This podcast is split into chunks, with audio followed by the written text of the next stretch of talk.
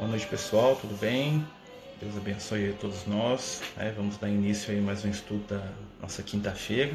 É, hoje nós estamos aí com a nossa reunião de Evangelho, né? A gente está falando um pouquinho sobre os temas do Evangelho toda quinta, seguindo aí, né, as nossas é, os nossos estudos, né, que a gente faria na casa espírita, mas que infelizmente, dado a condição aí da do coronavírus, do isolamento, nós estamos fazendo é, via virtual. Nós sabemos que, apesar de distantes, né, os nossos corações estão unidos. E hoje, né, nessa quinta-feira, nosso objetivo é falar de Evangelho. Né? Hoje o nosso estudo vai ser com o tema né, do Evangelho. E hoje, né, conforme a gente colocou aí no, no, recadinho né, da live, nós vamos falar é, sobre aquele trecho do Evangelho onde Jesus fala né, dar a César o que é de César e dar a Deus o que é de Deus. Né? Então nós vamos entrar um pouquinho aí nessa questão né, da política, um pouco sobre espiritualidade, né? E vamos tentar né, entender né, o posicionamento do Cristo diante né, do jogo político da época em que ele vivia, né, que eu acho que é muito interessante para a gente poder lidar né, também com os nossos posicionamentos atuais, né, sendo que o Cristo é o nosso modelo e guia, né, sendo que o Cristo ele é acima de tudo para nós aí né, um modelo a ser seguido, como os espíritos falam para Kardec, né, a gente vai tentar entender né, o contexto desse fato né, que está no Evangelho. Só para a gente poder entrar né, um pouquinho né, nessa situação, vamos lembrar o contexto político histórico do povo de Israel naquela época. Né? Então, Jesus ele está na cidade de Jerusalém e né, um grupo religioso, os fariseus né, e os doutores da lei se aproximam de Jesus e perguntam para ele né, se é lícito, ou seja, se é correto dar, né, pagar o tributo, ou seja, pagar o imposto a César. Né? É lícito pagar o tributo a César? E quando eles fazem isso, né, é, eles colocam Jesus no meio da questão política da época. Por quê? Né, vamos entender. É, o Império Romano dominava o povo de Israel, né, assim como praticamente todo o planeta, né, todo mundo conhecido na época, resumia-se ali a parte da África, a Europa e uma parte do, do Oriente Médio, né, todos eles estavam debaixo ali do controle do Império Romano. E, né, é, existiam vantagens e desvantagens quanto a isso. Né? A grande vantagem é que, sendo o Império Romano dominante, é, as guerras que eram muito comuns naquela região, eles viviam sempre em guerra com os vizinhos, foram obrigadas a parar, né? Porque o Império não se interessava por guerras tribais ali, por guerras entre vizinhos, porque o que o Império Romano queria era né, um desenvolvimento econômico da região, um progresso, aquela coisa toda, porque eles queriam o máximo de lucro possível ali, né, dos povos que eles dominavam. Mas, né, em segundo lugar, né, o negativo da situação era que o povo de Israel, como a maioria dos povos, era um povo extremamente nacionalista, e que não aceitava de forma alguma né, ser gerido, ser controlado por um povo estrangeiro. Então essa condição gerava no povo de Israel, né, nas pessoas da época, uma revolta muito grande. Revolta essa que eles tinham que conter, né, dado a, a capacidade militar do Império Romano, que era esmagadora. Eles não tinham como né, é, reagir ao Império Romano. Entretanto, havia alguns movimentos de guerrilha, né, alguns movimentos de resistência, principalmente o movimento Zelote, né, que é um, é um movimento muito conhecido na época, que adotava lá táticas de guerrilha para poder tentar libertar Israel dos romanos, que eram quase que inócuos, né, porque os romanos não estavam muito ligando para o que eles faziam. E aí Jesus ele é colocado no meio dessa questão. Né? Qual que era o objetivo dos doutores da lei? Era deixar Jesus mal com alguma parcela da, daquela sociedade. Porque se Jesus falasse que era lícito pagar o tributo a, César, o que, que ia acontecer? Né? Os doutores da lei iam, iam falar para o povo que Jesus estava apoiando o invasor, estavam né? apoiando os romanos, estavam apoiando aqueles que estavam lá oprimindo o povo deles. Se Jesus dissesse que não, não se deve pagar imposto nenhum para César, né? os doutores da lei iam denunciar Jesus para o governo romano como alguém que estava fomentando a revolta entre a população. Ou seja, qualquer resposta que Jesus desse, ele tomando um lado, seria né, imediatamente né, trabalhada negativamente em torno da figura dele. Então, por que, que a gente está lembrando disso, antes da gente entrar né, propriamente dito aí na, naquilo que Jesus falou? Hoje em dia, as pessoas cobram muito da gente a questão de posicionamento ideológico. Né? E normalmente o posicionamento ideológico ele reflete dois aspectos. Primeiro, você vai ficar bem com um determinado grupo de pessoas. E segundo, você vai ficar mal com outro grupo, né? que é o grupo contrário. Né? E Jesus, né, que nunca pregou né, é, que a gente ficasse em cima do muro, né? Jesus de maneira alguma ele trabalhou a ideia de que a gente tem que se neutralizar nas questões da vida, nas questões do nosso mundo. Entretanto, né, é, Jesus ele observa a situação de uma outra forma, né? Porque quando nós estamos polarizados, nós achamos que tudo tem apenas dois lados. Jesus ele escolhe um lado, mas o lado que Jesus escolhe não é o lado que nenhum né, dos grupos que estavam ali presente desejavam dele. Ou seja, né, Jesus ele não escolhe o lado da, dos grupos que estavam em, em, briga, ele escolhe o lado que ele considera como correto.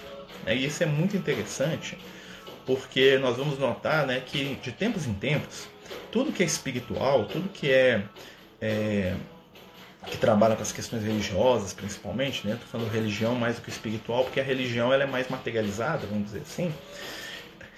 A religião, muitas vezes, ela abraça o poder político como forma de subsistir, ou seja, as pessoas né, que fazem parte da religião, né, equivocadamente, se entregam ao poder político dominante como forma de se manterem né, no poder e, de certa maneira, preservarem né, a sua visão religiosa.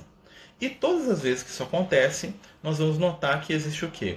Quanto mais a religião busca né, se unir ao poder material, mais ela perde em conteúdo espiritual e mais né, ela se afasta daquilo que é a essência dela, que é trabalhar a alma imortal do ser humano. Então, assim, todas as vezes que nós escolhemos o caminho mais fácil, todas as vezes né, que a pretexto de fazer o bem nós aceitamos o mal, né, ou nós somos coniventes com aquilo que está errado, né, o que, que acontece? A espiritualidade vai desaparecendo aos poucos daquela situação e a materialidade começa a tomar conta. Que é né, o quadro que a gente vê na maioria das religiões hoje. Né? Muitos líderes religiosos abraçados com o poder, né, dominados pelo poder, tendo que calar aquilo que muitas vezes é certo, porque vai desagradar fulano ciclano que detém o poder transitório do momento, né? E muitas vezes esquecendo, né, é, daquele movimento que é o quê? A nossa fidelidade tem que ser com Cristo e não com nenhum processo ideológico, né? Então, isso é uma coisa que muitas vezes a gente confunde, tá? Ah, sim. Né? Eu tenho uma dúvida sobre a passagem do Evangelho. Porque na passagem Jesus cura o gadareno, a legião que estava com ele, pede para que Jesus jogue nos porcos. Então, fazer, vamos fazer um adendo aqui para responder né, o companheiro aí. É, os porcos para o povo de Israel representavam a impureza. Né? O Moisés recomendava que não se comesse carne de animais que tinham unha fendida, né? como era o porco, vamos dizer assim. E o que, que acontece? O que, que representa aquela passagem ali? Né? Tinha um companheiro que estava obsidiado, estava sendo atacado por uma falange de espíritos desequilibrados. E Jesus, conversando com esses espíritos, os espíritos pedem, pedem a Jesus que eles entrem nos porcos para poder entrar na água. Né? Os espíritos entram no porco, tá? Aquilo é uma metáfora, tá, gente? E os porcos pulam no mar, tá? O mar no Evangelho é a representação da vida material, certo? Então aqueles espíritos, quando eles pedem para Jesus entrar nos porcos, né, eles pedem para Jesus para eles terem uma nova oportunidade reencarnatória. E Jesus permite que eles reencarnem, que eles renasçam num futuro próximo. E aí, né, o que, que acontece? Jesus conta essa metáfora que os espíritos entram nos porcos e os porcos pulam na água. Pular na água é um simbolismo para renascer, para reencarnar certo? Então, assim, não aconteceu o fato de um bando de porco pulando dentro do mar. Primeiro que é onde Jesus estava não tinha mar, tá? É onde Jesus estava ali naquele momento, tinha o lago de Genezaré, né? E outra coisa, na época que Jesus estava lá, não, é, não era comum haverem grande quantidade de porcos, porque os judeus odiavam porcos, eles consideravam os porcos animais impuros, imundos. Né? A religião deles considerava, né, pelos os ensinamentos do Moisés, que os porcos não deveriam servir para nada. Tá? Então ali nós temos o que? Um simbolismo. Né? Então aqueles espíritos, eles conversam com Cristo e eles pedem a Jesus uma nova oportunidade de reencarnação. Eles vão, aí Jesus permite que eles entrem nos porcos e que eles se joguem nas águas. Se jogar na água é renascer, é reencarnar, tá certo? Ali que está o símbolo da história. Né? Muitas coisas que Jesus fazia, muitos dos atos práticos de Jesus, como a, né, é, esse processo desobsessivo que ele faz com um rapaz na cidade de Guedara, né, Gadareno, né, por isso que ele chama, porque ele é da região de Guedara, tinham uma parte real, né, que é a questão mesmo dele afastar os espíritos, né, mas ao mesmo tempo tinha uma parte simbólica. Né? Essa segunda parte ela é simbólica, tá certo? Então ali Jesus está permitindo, vocês vão ver que Jesus trata esses espíritos, né? ele vai lá, pergunta o nome deles, né? Eles falam que eles não têm nome, que o nome deles é legião, ou seja, tem uma entidade que conversa com Jesus através do rapaz, um fenômeno mediúnico. Né? E Jesus, em nenhum momento, ele agride esses espíritos sofredores. Né? Mesmo parecendo que eles são espíritos perversos, aquela coisa toda, Jesus se apieda deles e permite né, que eles vão entrar novamente né, nas encarnações, que eles tenham novas experiências, mesmo que sejam experiências aparentemente nos porcos, ou seja, aparentemente impuras. Tá bom? Mas aí fechamos a, o parênteses e voltamos lá na questão lá da, da parábola, né? Da, da parábola, da conversa de Jesus com os doutores da lei. Todos os momentos, né? Os doutores da lei, que eram muito inteligentes, eles eram uma espécie de advogados e, e religiosos e civis, né? Porque os doutores da lei conheciam os meandros da lei de Moisés, é uma espécie de advogado. Paulo de Tarso era um doutor da lei, né? O Gamaliel era um doutor da lei. Né? Eram pessoas que estudavam profundamente a lei de Moisés para poder saber os aspectos políticos e jurídicos dela.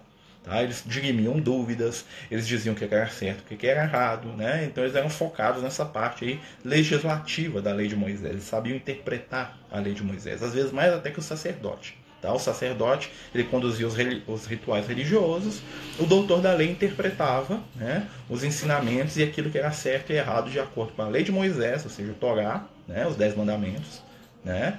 E as tradições judaicas, né? Que eram o Mishnah, o Talmud, né? Que já existiam naquela época já. Aí o que que acontece? Jesus se vê né, entre dois grupos ali políticos. Primeiro, os zelotes, né, que eram fervorosos nacionalistas, né, radicais, a ponto de morrer pela causa de libertar Israel.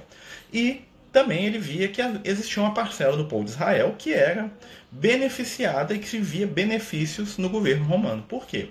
Né? Como a gente falou, o povo de Israel é um povo extremamente belicoso, né? um povo extremamente agressivo e que tem uma dificuldade espiritual que vem de muito e muito tempo. O povo de Israel ele não, nunca conseguiu conviver. Né? A dificuldade espiritual do povo de Israel sempre foi convivência. Né? Vocês podem observar que a história espiritual de Israel sempre é ou eles são dominados ou eles dominam. Né? Então eles têm uma dificuldade muito grande de conviver com o diferente.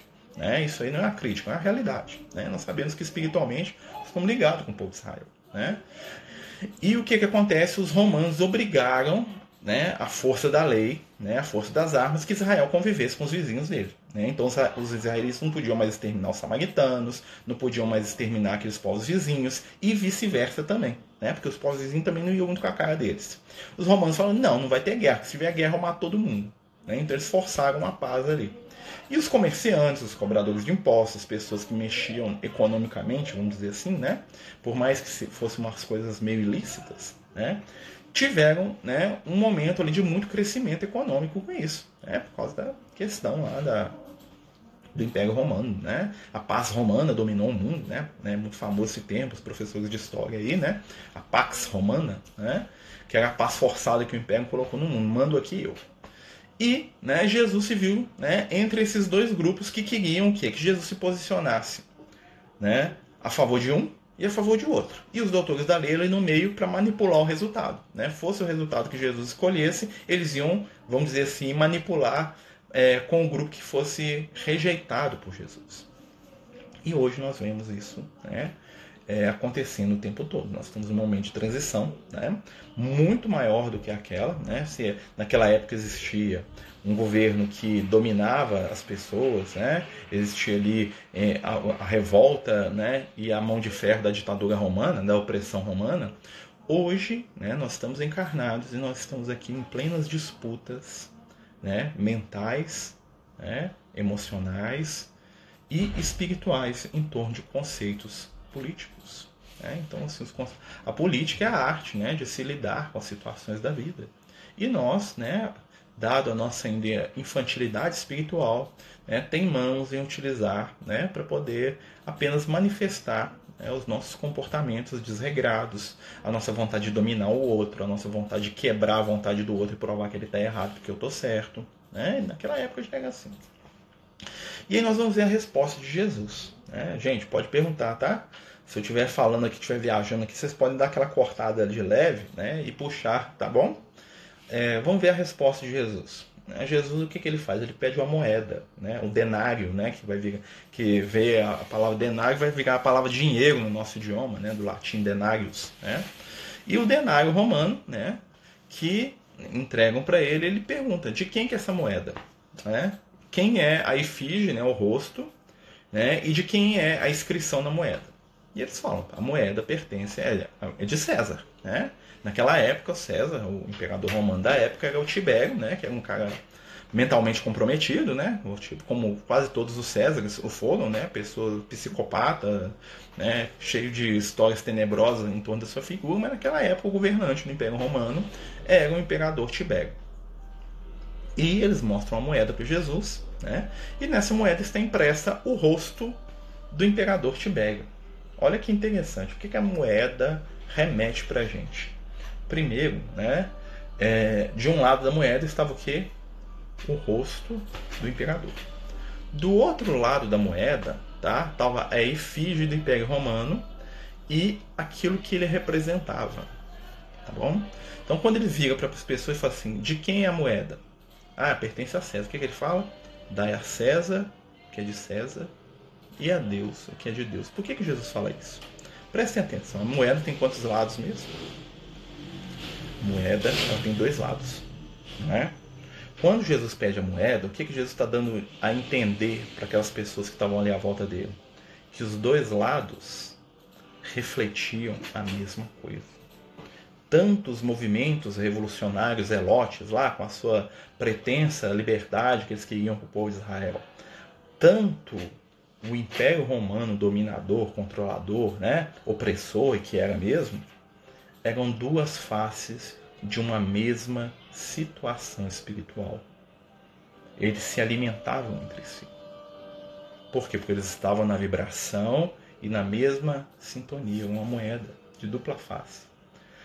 Não importava o lado que ele escolhesse, quem ia ganhar era quem? César. Por quê? Porque a moeda pertencia a César. E o que, que César representava? César era o poder transitório feito para acabar. Né? César era a representação da ilusão da matéria. Ou seja, tanto os hebreus que defendiam a revolução, quanto os, que defendiam a submissão ao Império Romano eram retratos da mesma ideia. E era uma ideia de limitação e uma situação espiritualmente, aos olhos do Cristo, passageira. Quando Jesus fala que se dê a César o que é de César, o que, é que o Cristo está dizendo para a gente? Que os fenômenos sociais e políticos, os seus lados, esquerda, direita, cima e baixo, verde, amarelo, vermelho e azul, tá? são reflexos de comportamentos do ser humano que vêm e que vão. E que a eles pertence né, o próprio jogo das suas movimentações. Né? O fluxo das escolhas políticas, ele vai e volta. Nós podemos ver isso hoje. Né? A humanidade ela vai para a direita, depois vai para a esquerda, depois vai para cima, para baixo, para um lado, para o outro, sempre no movimento de pêndulo. Observem. Sempre que a questão né, vai muito para um lado, vem um movimento de pêndulo e joga ele de novo para poder buscar o que? O reequilíbrio. Mas todas as situações políticas são transitórias. Elas impactam na nossa vida até determinado ponto. Entretanto, né, o que, que impacta mais? As questões do espírito imortal, para as quais nós, neste momento, muitas vezes estamos adormecidos. É, então, o que, que nós estamos? Por que a gente está falando isso, é, é, isso hoje? Porque aqui, naquela época Jesus já avisou os seus discípulos para eles ficarem longe do fermento dos fariseus. Quando Jesus falava isso, ele estava falando das disputas políticas e ideológicas, né, que depois que Jesus desencarnou entraram dentro da casa do caminho. Né? Você vai ver lá no livro Paulo Esteu, você vai ver lá na epístola de Paulo aos Gálatas, no Atos Apóstolos, né? que existiam disputas ideológicas e políticas entre os, os discípulos de Jesus, né? e que muitas vezes essas disputas os afastavam daquilo que era o que é o mais importante: prática da caridade, trabalho no bem, ação transformadora, compreensão, renovação, mudança, entendimento. Então, quando Jesus responde essa questão né, para os companheiros que estavam ali com ele, o que, que Jesus está falando? Olha, o que é de César é de César, e as questões da matéria, né, as tricas, como eu dito na época, ou seja, as disputas políticas e ideológicas vão continuar existindo. Mas isso tudo vai passar. Né? Não é o objetivo do Cristo tomar lado de algo que é transitório, e sim porque Jesus veio à Terra para trazer uma informação que é eterna. E o que é a informação eterna que Jesus veio trazer? Que acima das posturas e das escolhas políticas existe uma lei suprema, que é a lei do amor. Né? O Império Romano dominou o mundo, oprimiu os judeus, né? destruiu Israel, chegou né? no ano 70, o Império Romano destruiu totalmente Israel né? matou 80% da população de Israel, dividiu o resto do mundo naquele fenômeno chamado diáspora, você separou os judeus no mundo.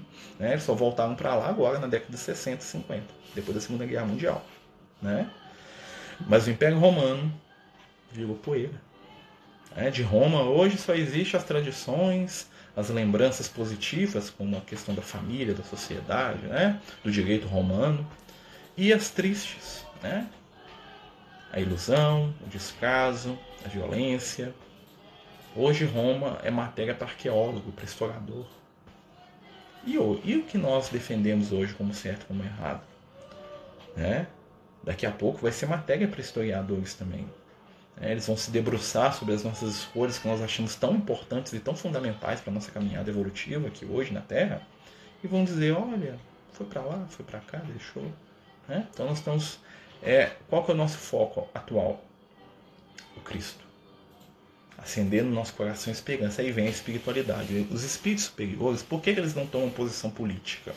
Porque a política é transitória. E o objetivo deles é lidar com situações que são eternas. Né? Então, muitas coisas né, nós devemos fazer as nossas escolhas enquanto encarnados, mas nós não devemos submeter essas situações a conceitos espirituais, porque os conceitos espirituais estão muito acima disso. Jesus não vai escolher lado. Porque Jesus amava tanto os romanos quanto os hebreus. Jesus não pertence a determinada seita, determinada visão, determinada crença. Jesus é universal. E nós temos dificuldade de entender isso e nós tentamos puxar né, o tempo todo Jesus para os nossos objetivos mesquinhos. Né? Então a gente está puxando aí, né? Às vezes fica meio pesado o estudo, né, gente? Normalmente eu noto que o estudo fica meio pesado quando vai diminuindo a, a pessoa que está assistindo, tá? Né? Mas são temas que são interessantes da gente pensar. Então Jesus, ele nunca foi apático, somente ele escolheu um lado. Qual que era o lado dele? O lado do amor. Enquanto os outros tinham debater se os romanos eram invasores, se eles tinham que ser exterminados, ou se os judeus eram revoltosos e estavam lá provocando a ira dos romanos, né? Jesus simplesmente fazia o que? Atendia o romano, atendia o judeu e fazia, né, vamos dizer assim, as metas que ele traçou, que eram diferentes das metas de um lado e do outro. De certa forma, sim, também, né? Dar a César o que é de César e você saber, né? É, isso é uma visão, né? É, é real também, né? Muita, o que, que acontece, né, minha amiga? Só pra gente... O Evangelho ele tem uma coisa que é muito interessante. O Evangelho ele tem percepção... É, níveis de profundidade de percepção. Então, todas as vezes que a gente lê o Evangelho, a gente vai perceber nuances e situações que vão abrir a nossa mente para outras percepções daquele assunto. O que você está falando não está errado, não. Né? Dar a César o que é de César e saber dividir entre a matéria e o espírito. Né? Isso é a visão básica da coisa, é essa também. Né? Então, a gente saber o que é, que é de Deus, o que é, que é da espiritualidade. Infelizmente, né, é, nós misturamos as questões do espírito com as questões da matéria. E muitas vezes nós fazemos uma subversão de valores, uma coisa que os amigos espirituais falam muito pra gente, né? Que nós vivemos como se a matéria fosse eterna e espiritualidade transitória. Porque nós damos muito mais valor para a matéria do que nós damos para o espírito imortal. Né? Então, assim, isso é uma coisa que nós temos que aprender a lidar. Né? Porque o que, é que acontece? Qual é a função da, da vida material? Né? Lá no livro dos Espíritos, Kardec pergunta isso, qual é a função da matéria? Né? E os Espíritos falam para ele assim, a matéria é o laço que permite aos espíritos se manifestarem, né? E o meio pelo qual, né, ou através do qual eles podem se evoluir. Ou seja, a matéria é um instrumento do espírito. Ou seja, a matéria, né? Ou seja, a casa, o trabalho, tudo que nós temos materialmente são instrumentos para o movimento do nosso espírito. Ou seja, eles têm um objetivo fixo e determinado, né? O que acontece é que muitas vezes nós fazemos o contrário, nós colocamos a matéria como objetivo e o espírito né, como sendo uma ferramenta para trabalhar as questões da matéria, né, que é diferente. Mas né, é só a gente reverter um pouquinho que a coisa funciona. Tudo a ver, né? Nós estamos vivendo um momento de muita disputa, muita briga, né? E a gente acha que a gente está certo. Lembra? Uma coisa, por que, que Jesus não toma posição, gente? Porque quem briga é o mal. Não existe luta do bem contra o mal. Por mais que seja difícil entrar na nossa mente, né, somente o mal briga com o mal. Né? A pretexto de destruir o mal me torna o mal. Né? Quando, por exemplo, você vê a Segunda Guerra Mundial, né? a pretexto de vencer né, a atrocidade nazista, os americanos invadiram a Europa e mataram um monte de gente também. A pretexto né, de vencer a atrocidade nazista, os russos invadiram a Berlim né, e fizeram barbaridade lá em Berlim quando eles tomaram a cidade. Né? Ou seja, era o mal dominando o mal. Né? Às vezes, para você vencer o mal, você se transforma você mesmo num outro mal. Né? Então, esse não é o caminho de Jesus. Jesus não vai, não vai tomar lado sobre isso. Né? Então, aquela visão do, dos líderes religiosos abençoando as baionetas lá, abençoando os canhões né, que vão tirar a vida dos seus irmãos lá, aquilo ali é totalmente contrário à espiritualidade, né?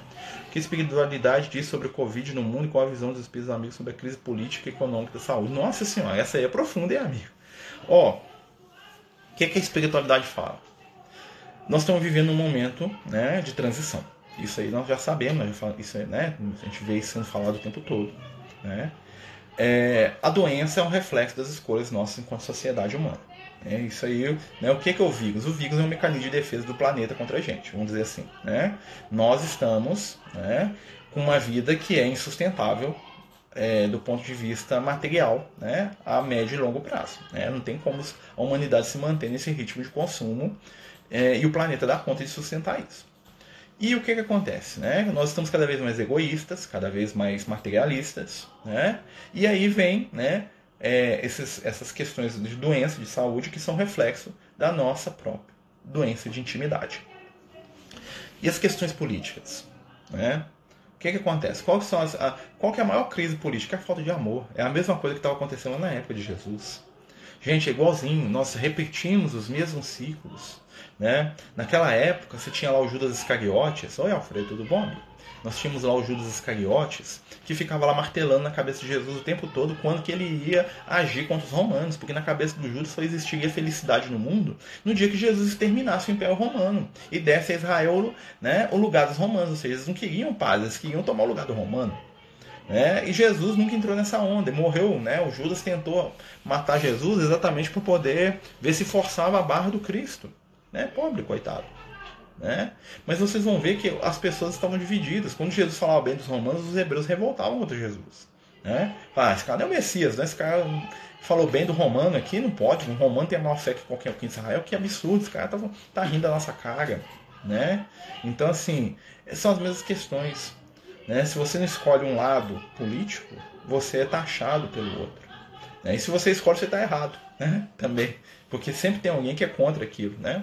Então, qual é a postura do cristão do ponto de vista da espiritualidade? Né? Cada um de nós é livre para ser o que é, desde que a gente siga o que os ditames da nossa consciência. E o que, que a nossa consciência diz para a gente? Que nós devemos fazer o próximo aquilo que nós gostaríamos que fosse feito para a gente.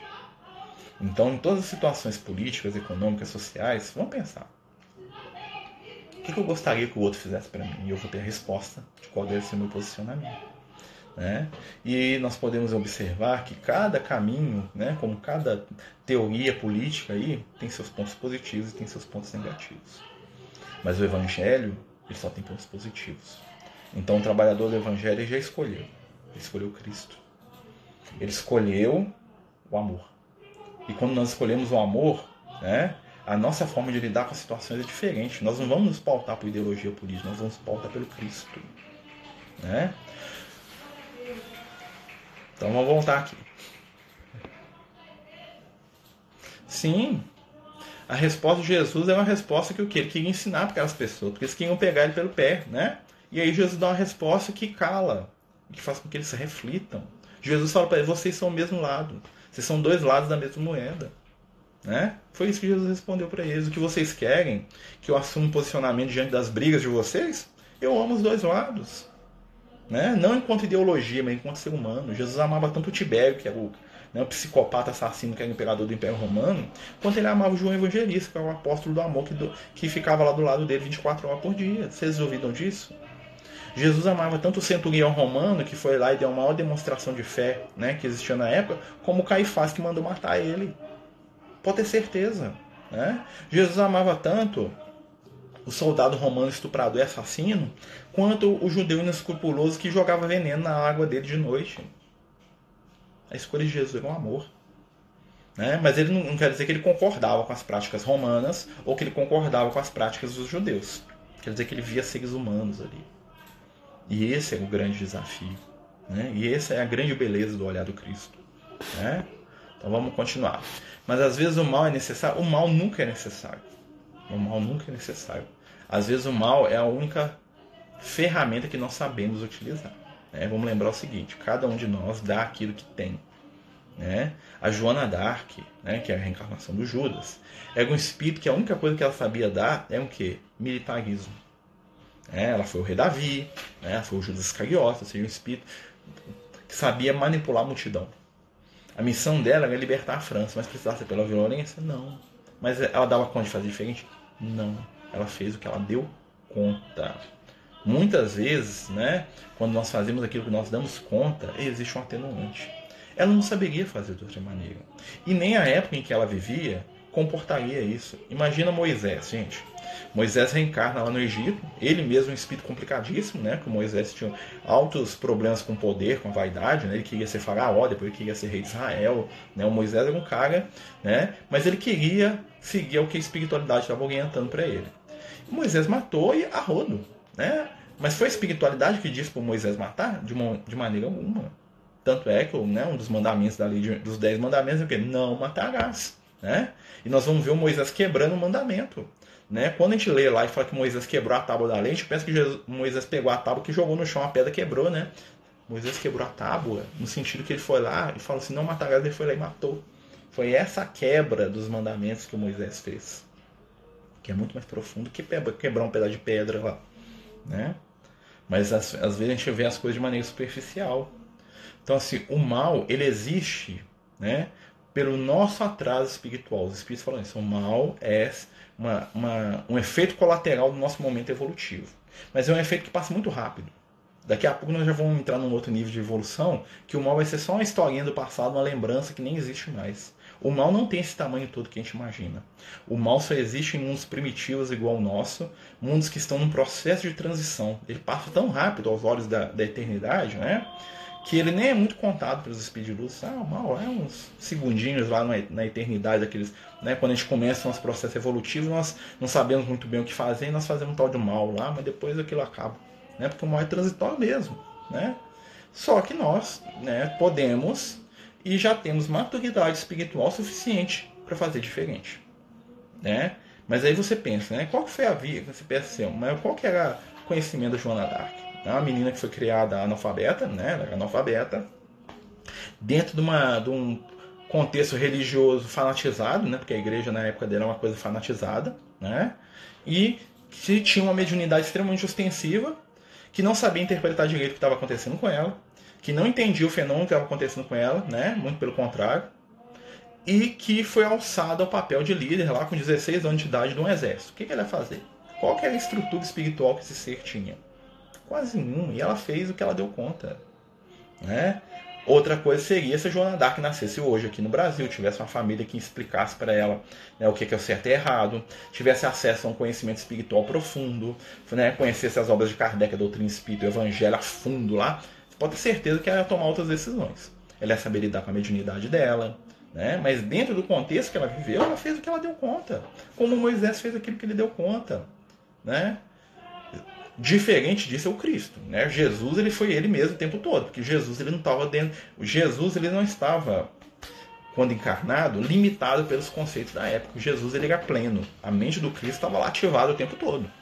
Então Jesus ele sabia muito bem quem ele era, o que, que ele estava fazendo aqui por que, que ele estava fazendo. Mas nós não estamos nesse nível ainda. Nós estamos dentro de determinados conceitos. Né? Tem uma coisa que, eu, que o Leal fala comigo muitas vezes, que a gente aqui encarnado, a gente não é o que nós somos no plano espiritual tá? Porque aqui nós estamos extremamente limitados, meus amigos. Nossa Senhora!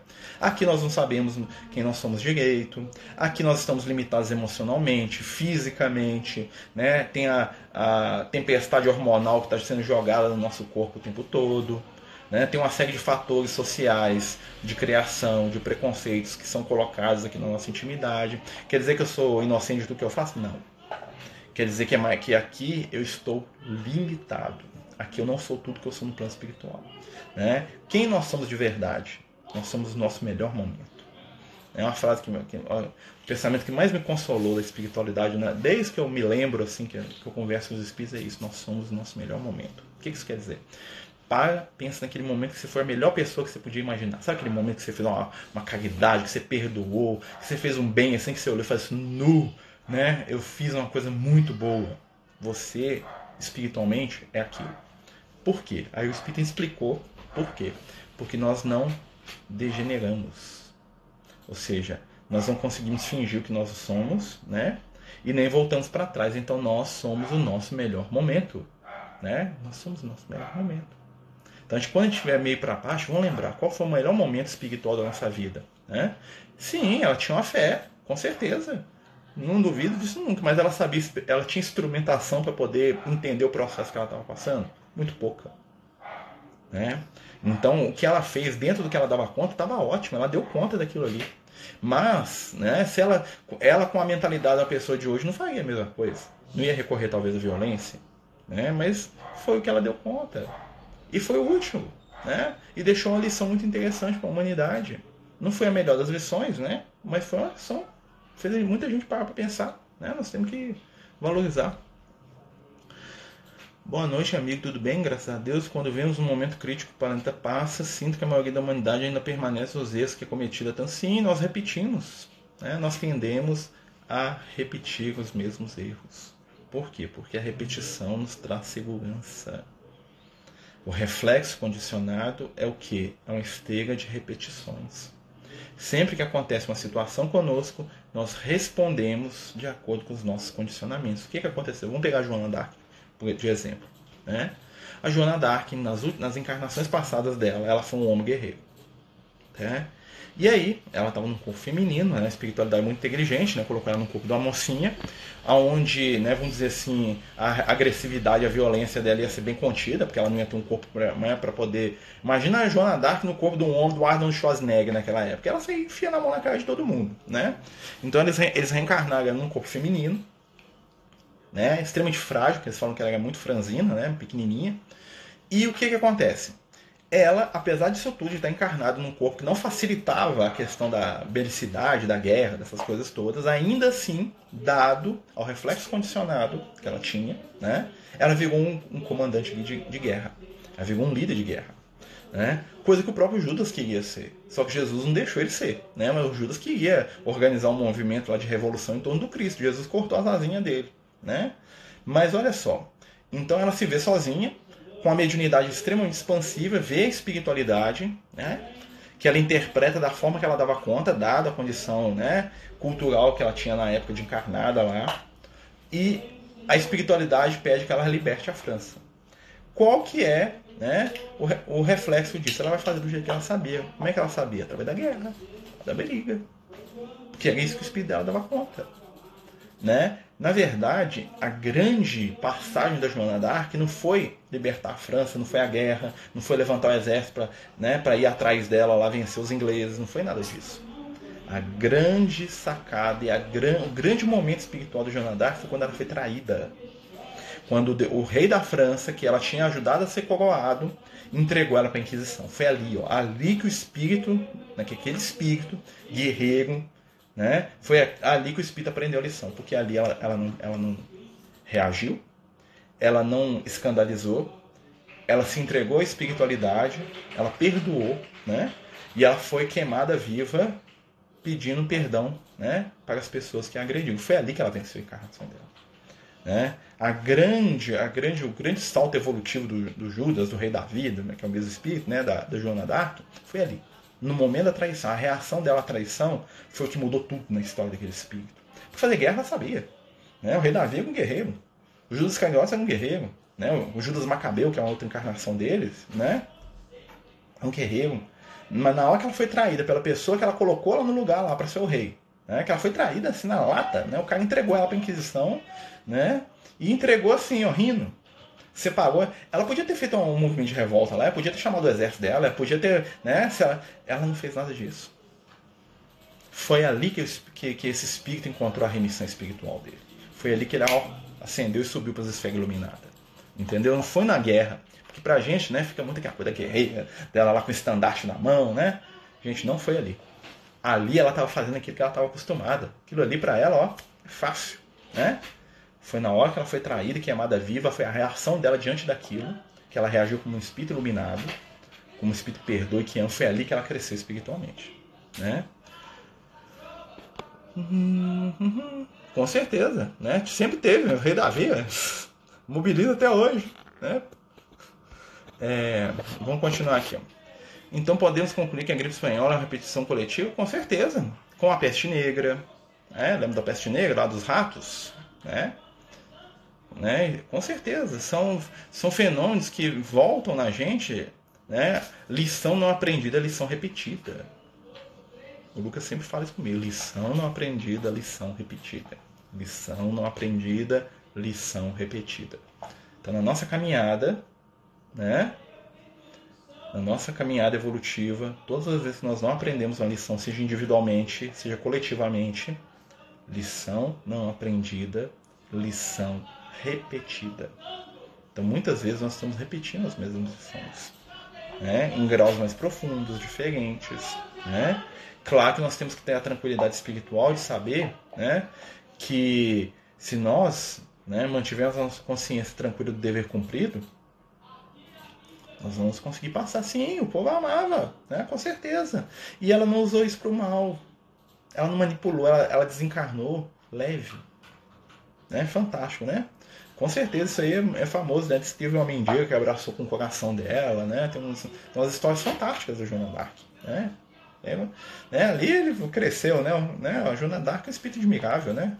É, é, foi ali que esse espírito se redimiu. Esse espírito está lá nas esferas superiores, nós estamos aqui, ó, né? Ela tá lá, iluminada lá, mais que nós todos juntos, né? Graças a Deus, né? Espero que esteja lá bem, né? E olhe por nós aqui na guerra, nesses momentos que nós estamos vivendo aqui, repetir até acertar, repetir até aprender, né? Porque o objetivo da prova não é punição, o objetivo da prova é aprendizado. E quando nós aprendemos, nós crescemos. Né? Então as provas são construídas pelas nossas próprias escolhas aqui, enquanto caminhantes aí, né? Sim, interessante, né? Muito interessante, né? Claro que o pessoal que lê fala, ah, é lenda, né? Que ela tá falando aqui que consta no livro de história, né? O fato da Joana Dark ter. Alguém viu o espírito dela saindo do corpo, né? Consta, mas aí quem lê fala, ah, isso é mitologia, é alta da Idade Média, mas sabe que não é, né?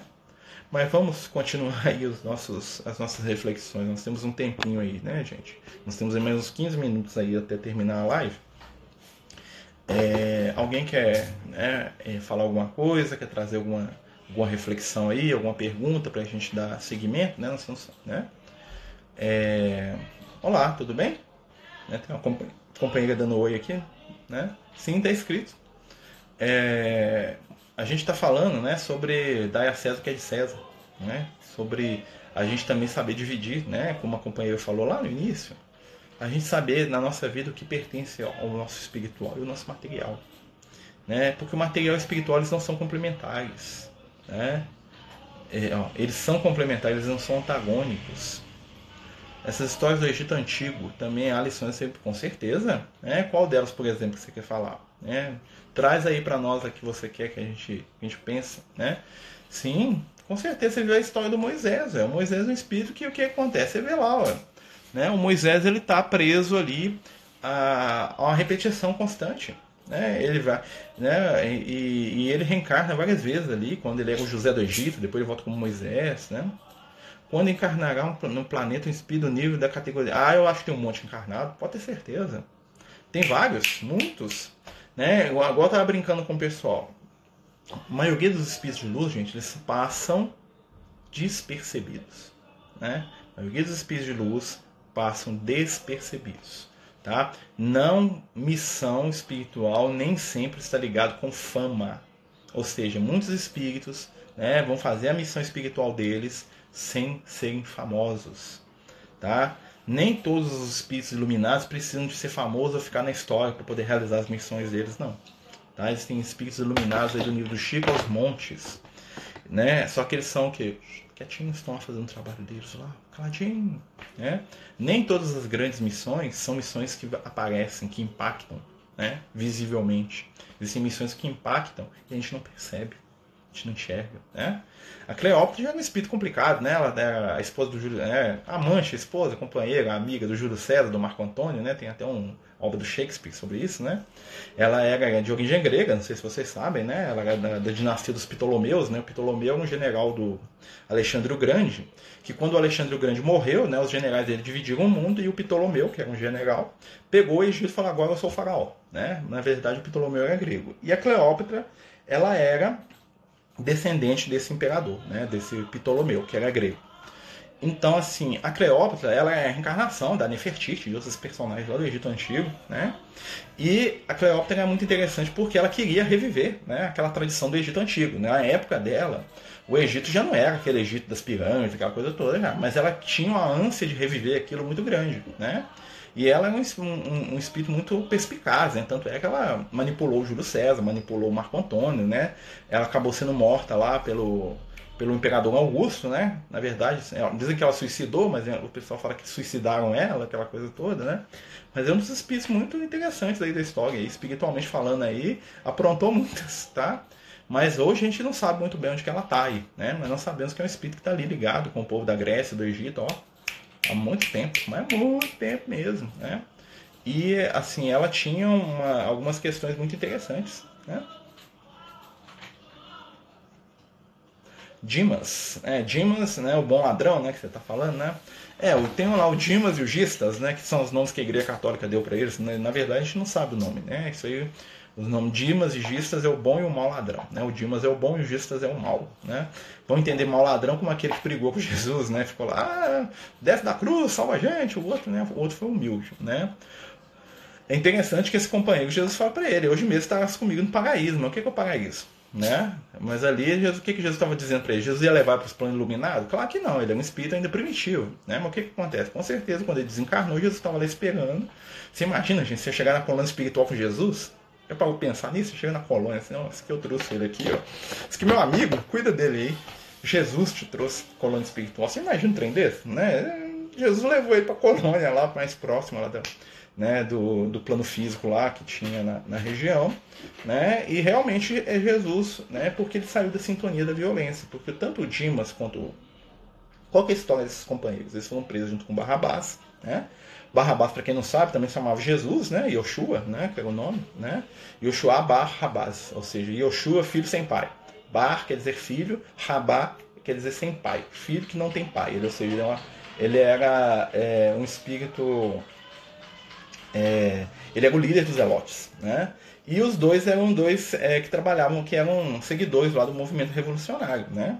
Então o que aconteceu? O rapazinho, que era mais novo, segundo consta, o Dimas não tinha mais de 12 anos de idade, né? Foi crucificado, ele não tinha nem 12 anos de idade, tá? Era uma criança praticamente, né? Ele, né, saiu daquela onda de vingança, de ódio contra os romanos e entrou na onda do Cristo. Por isso que Jesus falou: Isso vai estar comigo, né? Porque você já está na minha energia. O outro ficou lá, né, xingando, impropério, brigando, gritando, bar, né, ódio contra os romanos, desencarnou e virou obsessor lá dos caras que mataram eles, os romanos. Né, o outro saiu da onda. Né, mas é interessante, né, o Egito, é, a nossa história espiritual está muito ligada ao Egito. Né, é, a nossa história espiritual está ligada com os povos do Egito. O João Evangelista era, o, né, era, era um espírito que, que era o guia espiritual do Egito. Maria e João eram os guias espirituais do Egito. Né? A Cleópatra é um espírito extremamente interessante, a história dela é muito interessante, claro, né? tem ali a, a, os erros que ela teve, que ela, né, como é um espírito como todos nós, né? mas assim, se você analisar a história espiritual dela, ela era um dos últimos espíritos ligados àquelas falanges do Egito original. Né? Ela era um espírito que é, ela queria reviver a glória do Egito. Né? Só que na época dela já tinha passado muito tempo, o Egito já era, né, um, já era uma, uma apêndice do Império Romano, o Egito dos faraós já tinha morrido há séculos quando a, a Cleópatra nasceu. Né? E aí ela caiu na ilusão de querer fazer uma, uma revolução no Egito, de ser a rainha do Egito. O, César, o Júlio César deixou ela ser rainha do Egito, né? Tipo assim, ah, você vai ser rainha do Egito, enquanto o Egito me obedecer, você é rainha, você vai ser quem quiser, né? É, mas aí a Cleópatra entrou nessa onda, tanto é que ela fez uma guerra, o Marco Antônio entrou na onda junto com ela lá e morreu os dois lá, né? O, o Augusto, para consolidar o poder dele, ele massacrou os dois lá e tomou o Egito, acabou com a dinastia dos Ptolomeus e tudo mais lá, que era o último resquício, né? Com certeza, né? Imagino que ela esteja bem, né? A construção dos gigantes é legal demais. Todos nós somos capelinos? Não, a maioria não. Maioria de nós. A maioria de nós é daqui da Terra mesmo. É, os capelinos aí vão botar aí que são 10% da humanidade hoje, se for. Se for, tá? Eu acho que até menos, né? Mas é, os espíritos de capelas, eles estão tudo iluminados e já voltaram para casa, né? Os espíritos hoje de capela que restam no planeta Terra aí são os espíritos de luz, né? São, né? Existe uma ou outra que está atrasada aí, tá né? na rabeira evolutiva ainda, porque quis, mas assim, a maioria já iluminou tudo. Né? Nós aqui, nós não sabemos. A gente saber quem a gente é nesse sentido é muito difícil. Talvez no plano espiritual, talvez. Né? A gente vai saber disso. Né? Se a gente falar isso enquanto encarnado, é meio que viagem na maionese um pouquinho, né? Mas a gente pode sonhar, né? Pensar que será, que não é, né? Os espíritos, quando a gente pergunta essas coisas assim para os espíritos, eles ficam, não, não preocupa isso não. Você vai viver o amor, Jesus aqui, vai trabalhar para Jesus, meu filho. Vai fazer, vai montar a cesta básica, vai fazer campanha de leite lá, vai fazer campanha do Kirso, vai, entendeu? Aí eu perguntei uns negócios dele Lê, eu falei, não, meu filho, ali, ó, os pobres estão precisando de comida ali, ó, nós estamos com 50 cesta básica, né? Hoje é mais 70.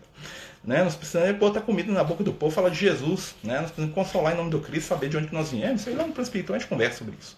Né? A espiritualidade normalmente brinca assim com a gente. Né? A construção dos pirâmides foram obras dos espíritos que, né, que vieram de capela, né? Com certeza. Né? Não era muito uma coisa muito agradável, né? né? Mas não era também aquela coisa tenebrosa, não. Na verdade, nós podemos dizer que as pirâmides eram monumentos da vaidade humana. Né? Porque os caras que fizeram as pirâmides faziam para poder perpetuar né, a personalidade deles. Vou construir a pirâmide aqui que daqui 10 mil anos os caras vão lembrar de mim. Né? Tanto é que a pirâmide de Queopes, né, que é, que é o Khufu, né, o faraó egípcio, né, que é o Paulo de Tarso, você sabe disso, né? o Khufu é o, Paulo de Tarso, a encarnação anterior. Né? Esse deve ser o Jacó, o pessoal todo.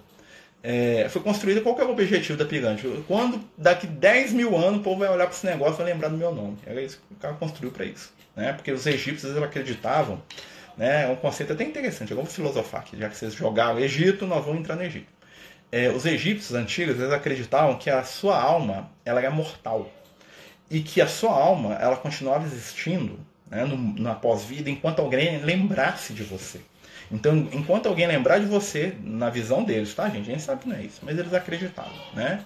É, um dia a gente entra nisso aí para poder explicar por que, que, eles acreditavam. Então eles acreditavam que eles tinham que fazer muitos monumentos e muitas obras para ficar o nome deles na história, porque enquanto alguém lembrasse daquilo, o espírito deles continuaria imortal. Se eles fossem esquecidos, o espírito desaparecia. Tanto é que um dos das punições mais horríveis né, da, do Egito era apagar a pessoa da história. Né, que foi o que eles fizeram com José. Não sei se vocês sabem disso. O José, né, do Egito, quando ele desencarnou, quando ele morreu, ele era tão odiado pelo povo egípcio que o, o, faraó que assumiu depois dele mandou apagar o nome dele de tudo que tinha, todas as estruturas do Egito. Porque eles queriam matar a alma dele. Né? Porque se apagasse o nome da pessoa, né? matava a alma imortal dela. Né? Então o José. É por isso que hoje, quando o pessoal, os historiadores do Egito Antigo, não tem referência histórica nenhuma do José. A única referência que o José passou no Egito tá, tá na Bíblia.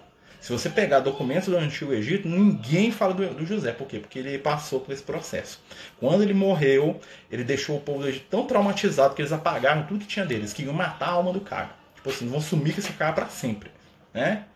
Eles fizeram esse, essa, isso com ele. E era muito comum eles fazerem isso com pessoas que eram odiadas. E aí o que acontecia? O faraó, que era muito rico, né, muito poderoso, o que ele fazia? A primeira coisa que ele fazia quando ele ganhava, quando ele, quando ele ganhava, quando ele se tornava faraó, era começar a construir as obras dele. Né? já vista lá o Ramsés, né? o próprio Kofu, né? o, o Kefren, o Miquelinos, aquele pessoal todo lá, né? os outros faraós lá que ficaram famosos aí na história, né? porque se mantinham. Né? Se der tempo, mostra o gatinho quando tiver encerrado. Ó, tem dois, né? Deixa eu ver. Ela aqui, ó. Tá aqui, ó. Vou mostrar. Ai, ai. O gatinho tá aqui na cama, ela aqui. É, ela fica aqui me vigiando. Olha, miau. Olha lá a cara dela pra mim ali, ó. Deixa ela aqui, ó. Né? Ah, o Banguela é o nome. Não, o Banguela é o preto. Essa aqui é a Miau. Né? Miau é a vovó. Eu tenho dois. O Banguela, ele é cinza. O Banguela é o bagunceiro, fica pulando na da, da live. Essa aqui é a Miauzinha. Miauzinha, né? É nossa amiga aqui. Né? É, também do Egito, né? Essa aqui é a minha deusa Bastia, né? Na verdade, o nome dela é Artemis, tá? Porque eu, né, eu tinha uma gatinha que chamava Isis, mas a Isis sumiu, aí eu ganhei. Aí veio a Artemis, né? Artemis. Artemis que é a deusa grega da caça, né? Mas eu podia chamar Bast também, né? Porque... Ou então Sekhmet, né? Sekhmet é muito bravo. Eu não gosto, tá bom? Banguela tem fã-clube? Banguela tá aí, ó. Tá lá, tá lá fora. Né? O Banguela é mais Segelepe, né? Dá tchauzinho. E tem o Goku, que é o cachorro também, que tá lá fora, coitado. O Goku, ele não entra em casa, coitado. Goku. E também ela dá na cara dele, porque ela é uma gatinha muito, né? Ela ainda não sabe a caridade de conviver, né? Então ela não dá muito certo com outro gato, né? Ele é doido pra brincar com ela, ele é doido pra interagir com ela, ela só. Olha lá, agora você tá me mordendo lá. Não pode morder o, o seu amigo. Vai lá, vai. Gente, né? Tirando as brincadeiras aí, a gente agradece. Né? Pedimos a Jesus aí para abençoar todos nós, né? Sabendo que o estudo está terminando. Né? O nosso objetivo aqui não é ser rígido com os temas, né? Então a gente vai aparecendo as coisas, a gente vai mudando mesmo. Acho que, que dá uma dinâmica diferente, né? É... Ah, é, minha vovozinha, né? 12 anos de idade, né? Os dentinhos caindo, tá velhinha, velhinha, né? É... Então, assim, nosso objetivo é mesmo conversar sobre essas questões de espiritualidade, né? Não é seguir ali muito ali um, uma coisa fechada, né? Então a gente agradece a todos vocês aí que estão nos ajudando, né? Agradecemos aí de coração os companheiros, os amigos. Pedimos a Jesus que abençoe a todos vocês, que possam nos iluminar nesse momento de prova que a gente está passando. Né? Lembrando que no domingo nós temos nosso estudo do Apocalipse, né? nós vamos estudar o capítulo 5 do Apocalipse. Né? E pedimos a Jesus aí que mais uma vez né, nos permita aí caminhar, aprender, sobretudo amar. Né? Vamos lembrar que cada um de nós pode ser um instrumento da luz, onde vocês estiverem, vocês podem ajudar alguém. Né? Um pedaço de pão, um copo d'água, né? um sorriso, né? cinco minutos do tempo são os maiores presentes que a gente pode ofertar a alguém. Vamos fazer o bem para as pessoas. Né? Vamos fugir das disputas. Né? Lembrar né? que do lado da moeda de César, os dois lados representam muitas vezes as mesmas coisas valorizar o bem, né? respeitar as escolhas de cada um e seguir com Cristo. É, muito obrigado, meus amigos. A gente vai deixar a live aí no, no IGTV, né? E se der, mais, mais pra frente eu coloco no YouTube também. Tá bom? Muita paz, muita luz. Que Jesus nos abençoe e nos ilumine hoje e sempre.